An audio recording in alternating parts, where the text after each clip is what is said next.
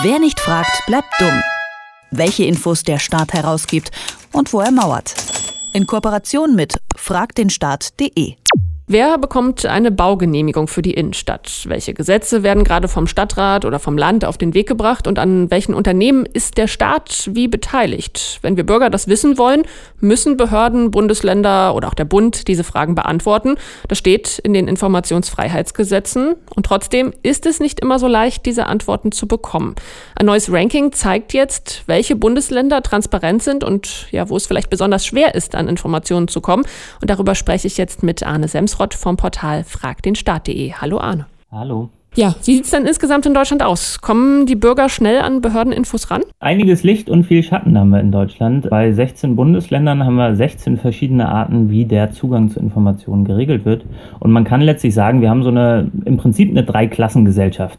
Die unterste Klasse, das sind die Bundesländer, in denen es überhaupt gar kein Informationsfreiheitsgesetz gibt. Das heißt, da haben alle Menschen, die dort Informationen haben wollen, kein Recht darauf, diese Informationen zu bekommen. Und das ist so in Bayern, in Sachsen, in Niedersachsen und in Hessen.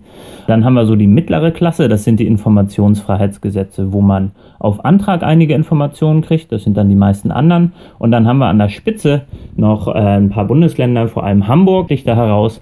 Das sind Bundesländer, in denen nicht nur auf Antrag Informationen herausgegeben werden, sondern wo der Staat von sich aus wichtige Daten, wie zum Beispiel wichtige Verträge der öffentlichen Hand, von sich aus publiziert. Das heißt, die muss man dann gar nicht erst nachfragen, die sind sowieso dann schon im Internet zu finden. Okay, das heißt, wenn ich jetzt in Bayern oder in Sachsen was wissen will, kann ich zwar anfragen, aber kriege höchstwahrscheinlich keine Antwort? Ganz genau so ist es ja. Die Behörden dort, äh, die Verwaltung, aber auch die Politik, die stellen sich bisher quer. Zwar in Sachsen im Koalitionsvertrag äh, eine Phrase, wo gesagt wird, wir wollen ein Informationsfreiheitsgesetz machen, aber äh, davon war seitdem nichts mehr gesehen. Und in Bayern ist es sowieso so, dass die Regierungspartei dort kein Interesse daran hat, ein Informationsfreiheitsgesetz zu bekommen. Das heißt, wer dort lebt, wer Informationen von dortigen Behörden haben will, der hat dann in der Regel Pech gehabt. So, das komplette Gegenteil haben wir also in Hamburg. Dort lässt sich das Land besonders gut in die Karten schauen. Wie funktioniert das da genau? In Hamburg ist es auch nicht perfekt, das muss man vielleicht dazu sagen. Nur weil es das beste Bundesland ist, heißt es noch nicht, dass es da dann auch wirklich sehr gut läuft. Aber wenn alle anderen schlechter sind, äh, dann ist man halt Erster in diesem Ranking. In Hamburg ist es so, dass es grundsätzlich äh, ziemlich liberale Regelungen gibt äh, beim Zugang von Informationen. Also wir haben es in den schlechten Bundesländern, äh, gerade so Baden-Württemberg oder in Thüringen so, dass es zum einen sehr teuer ist, Informationen zu bekommen. Da können dann äh, Behörden sagen, das kostet ein paar tausend Euro teilweise äh, um Informationen zu kriegen. Das ist in Hamburg nicht so. In Hamburg wird gesagt, äh, maximal 500 Euro für sehr umfangreiche Auskünfte. In Sonderfällen ist es in Hamburg auch so, wenn man zum Beispiel Leistung bezieht, Arbeitslosengeld, dann muss man gar nichts zahlen, wenn man das nachweist. Das sind so einige Regelungen, die in Hamburg relativ fortschrittlich sind und gleichzeitig erübrigt sich dieser Prozess halt auch in einigen Fällen, weil man gar nicht erst nachfragen muss, sondern auf dem Transparenzportal transparenz.hamburg.de ganz viele Dokumente schon online findet. Ja, wie sieht es aus mit dem Abwägen zwischen dem Informationsinteresse der Öffentlichkeit und eben ja vielleicht auch Geschäftsgeheimnissen? Das ist ein ziemlich kritisches Thema. Bei vielen Informationen, die man gern haben will, ist es nämlich immer so eine Frage. Äh, sind schutzwürdige Interessen des Staates oder von Dritten betroffen? Das heißt, sind das vielleicht sicherheitsrelevante Informationen, die da vielleicht rausgegeben werden? Sind es Betriebs- und Geschäftsgeheimnisse von Unternehmen, die betroffen sind? Und ein gutes Informationsfreiheitsgesetz nimmt die nicht komplett weg, sondern sagt, es muss abgewogen werden. Wenn im Einzelfall das öffentliche Interesse an der Veröffentlichung größer ist, also wenn zum Beispiel zwar Betriebs- und Geschäftsgeheimnisse zu dem Volkswagen-Skandal in Dokumenten drin liegen, aber das öffentliche Interesse an dieser Veröffentlichung deutlich höher ist, dann muss es herausgegeben werden.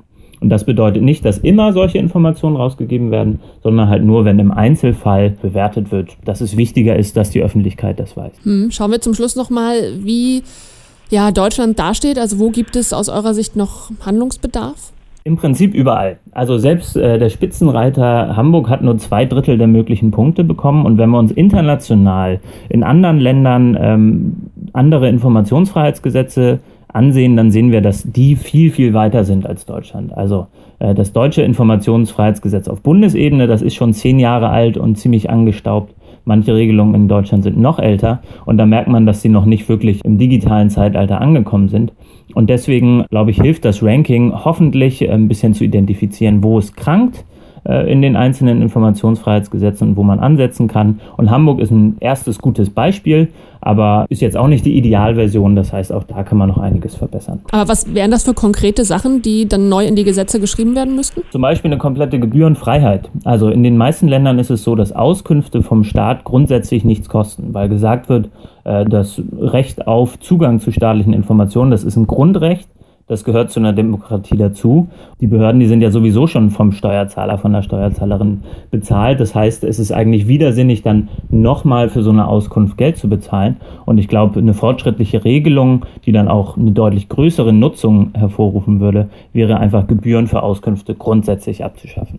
Ein aktuelles Transparenzranking zeigt, wie auskunftsfreudig oder nicht auskunftsfreudig die Bundesländer sind. Hamburg ist Spitzenreiter, Bayern, Hessen, Niedersachsen und Sachsen sind die Schlusslichter. Gesprochen habe ich darüber mit Arne Semsroth von fragdenstaat.de. Auf dem Portal kann jeder ja Fragen an den Staat stellen, an Behörden, Bundesländer oder eben auch an den Bund. Ich bedanke mich für das Gespräch. Dankeschön. Wer nicht fragt, bleibt dumm. Die Serie auf Detektor FM. Den Staat selbst was fragen? Ganz einfach. Auf fragdenstaat.de.